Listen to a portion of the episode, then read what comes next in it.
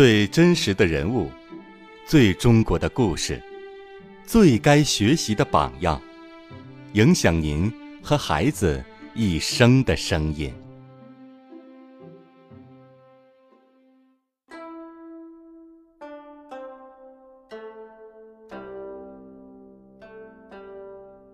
在中华传统文化中，忠被视为天下大公之道，为政之本。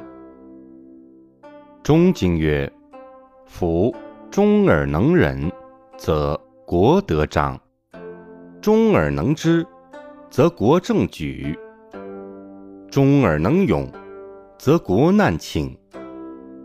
故虽有其能。”必由忠而成也。可以说，忠在很大程度上是个人与家庭、社会、国家的基本道德规范。数千年来，这一思想激励着广大志士仁人，推动着中华民族不断走向前进。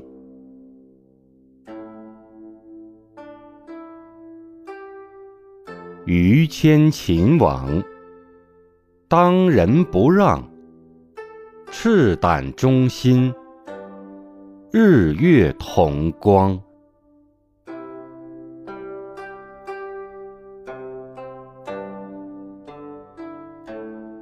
明朝时期的于谦，字延义，谥号忠肃，浙江钱塘人。七岁的时候。有个和尚惊奇于他的相貌，说：“这是将来拯救时局的宰相。”所以，他也被称为著名的救时宰相。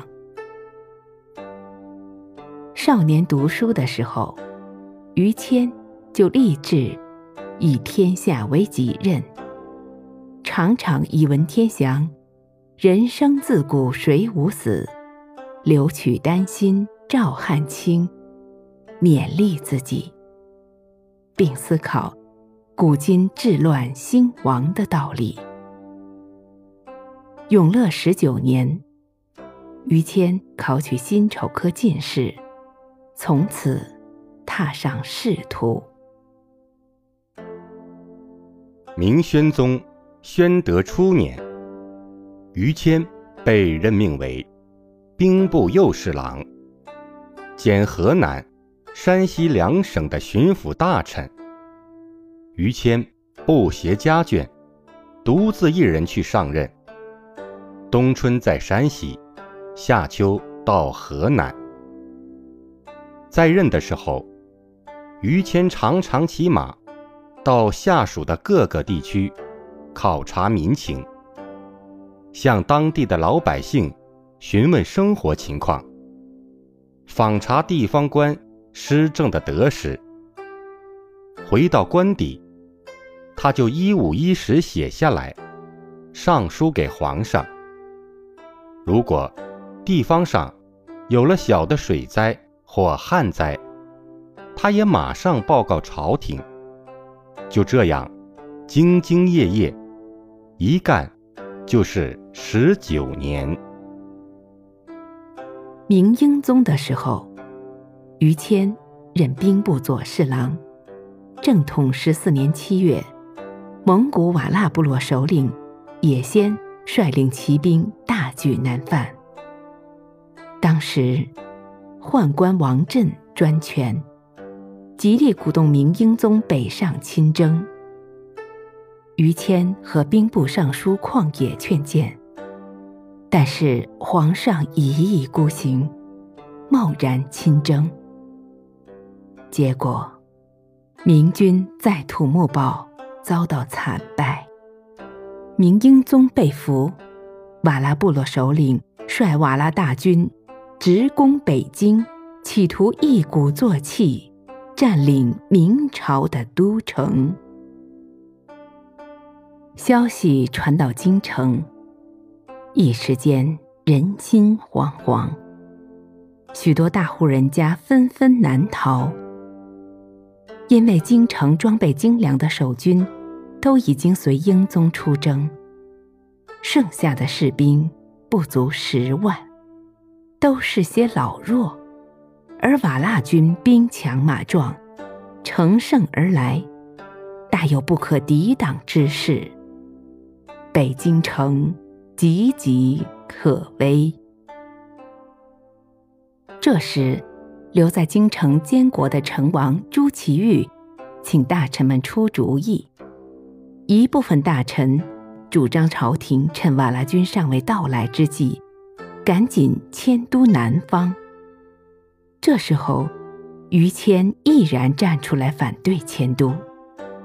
成王也非常支持于谦的看法，由此南迁的提议被废弃。保卫北京的策略确定下来。国不可一日无君。英宗被俘，也先屡次以英宗的性命要挟。当时国难当头，社稷为重。于谦和大臣们果断地拥立英宗的弟弟成王即位，也就是。明景帝尧尊英宗为太上皇，于谦被任命为兵部尚书，全权指挥保卫北京的战役。当时，朝野上下都倚重于谦，于谦当仁不让，也毅然以社稷安危为己任。于谦受命之后。奏请皇上，立刻调集军队奔赴京师，其中包括南京、北京、河南的备操军、山东、南京、沿海的备倭军及运粮军。于是，人心渐渐稳定下来。于谦考虑到当前的战局，慷慨激昂的。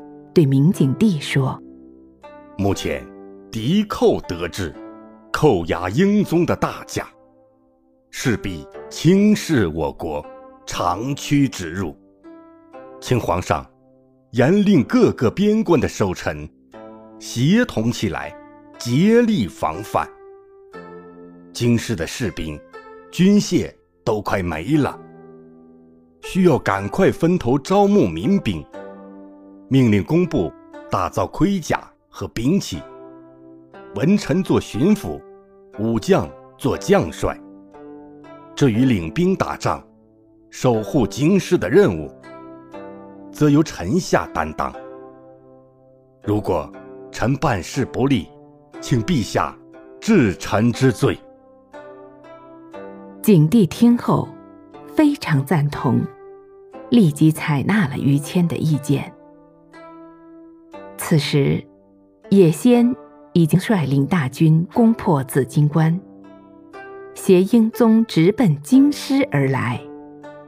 在景帝的支持下，于谦将原有的和新招募的兵士，共二十二万人，分列于京师的九门之外，自己则身披甲胄，亲赴兵营督战，以示。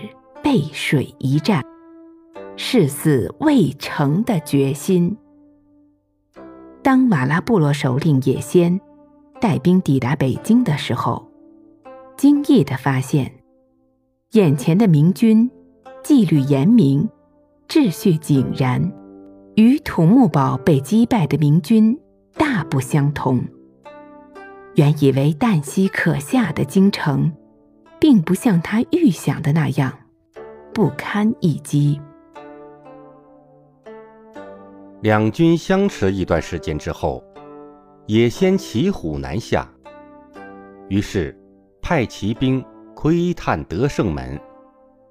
于谦得到消息，事先在路边空房里埋伏下士兵，再派少量骑兵且战且退，诱敌深入。后战多日的瓦剌兵大举追来，结果数万的士兵被明军击溃，瓦剌军损失惨重。经过五天的激战，瓦剌军在各处都吃了败仗。于是，瓦剌部落首领也先有送回英宗，与明朝议和的意思。于谦又说服景帝接英宗回朝。到了八月，太上皇被留在北方已经一年，也先见明朝没有什么事端，更想讲和，使者接连前来，提出把英宗送回。后来。英宗被释放回国，开始谋划复位大计。景泰八年正月，英宗旧臣石亨和曹吉祥等人，趁景帝病重之际，发动了夺门之变，重新推举英宗即位。他们怀邪私心。诬陷于谦谋反，英宗下令将于谦斩杀。京城百姓惊闻噩耗，哭声震天。行刑之时，乌云蔽日，可谓是天怒人怨。锦衣卫的官兵在抄查于谦的家产时。什么值钱的东西和罪证也没查出来。事后，英宗皇帝也后悔自己错杀了一位忠臣。明宪宗成化二年，石亨和曹吉祥等人所干的坏事败露，贪赃累计巨万，于谦的冤案昭雪。宪宗皇帝在诏书中赞叹于谦道：“当国家之多难，保社稷亦无虞；为公道之独事，为权奸所并济。在先帝已知其往，而朕心实怜其中。”诏书被天下人传颂。终于还忠臣以公道。于谦一生只知谋国，不知谋身。他忠心报国，是当之无愧的民族英雄。他的一生，正如他年少时写的《石灰吟》一般：千锤万击出深山。烈火焚烧，若等闲。粉骨碎身全不怕，要留清白在人间。